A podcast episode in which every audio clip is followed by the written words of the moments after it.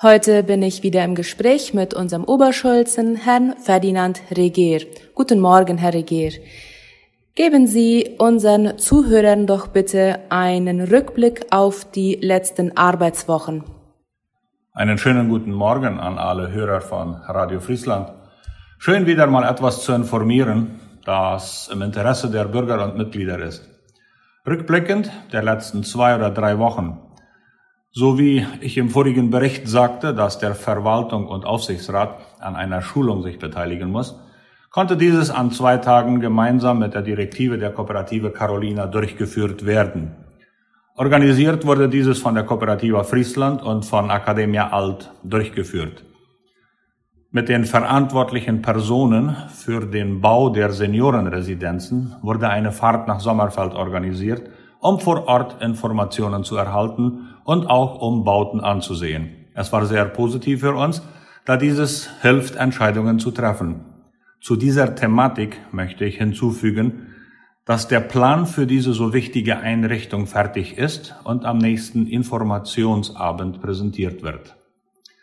Der Exekutivrat, so auch der Geschäftsführer für Produktion besuchten die Estancia Ipanä. Vor Ort wurde mit den Betriebsleitern eine Rundfahrt des Gelände gemacht, um einen besseren Überblick für eine spätere strategische Planung zu haben.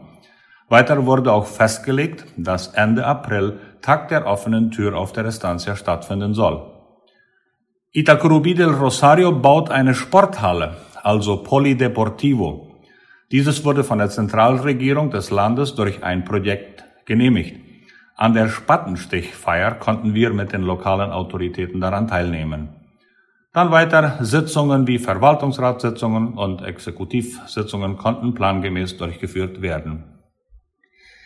Senaxa hat seit 15 Jahren ein Büro hier in Friesland. Was können Sie uns dazu sagen? Der Verwaltungsrat, Aufsichtsrat und Autoritäten des Senaxa haben durch eine kleine Feier das 15-jährige Jubiläum gefeiert. Das meint 15 Jahre Senaxa Büro in der Kolonie Friesland, das den Viehzüchtern begleitet. Diese Initiative kam von, kam von den Verantwortlichen des Senaxa. Und ich denke, das war gut und hat sich gelohnt, da es für uns ein enormer Vorteil ist, diese Dienstleistung lokal zu haben. Volendam hat ihr 75. Jubiläum in der vorigen Woche mit einigen Programmen gefeiert. Sie waren dort zur offiziellen Feier mit verschiedenen Autoritäten. Können Sie uns da bitte einen Einblick geben?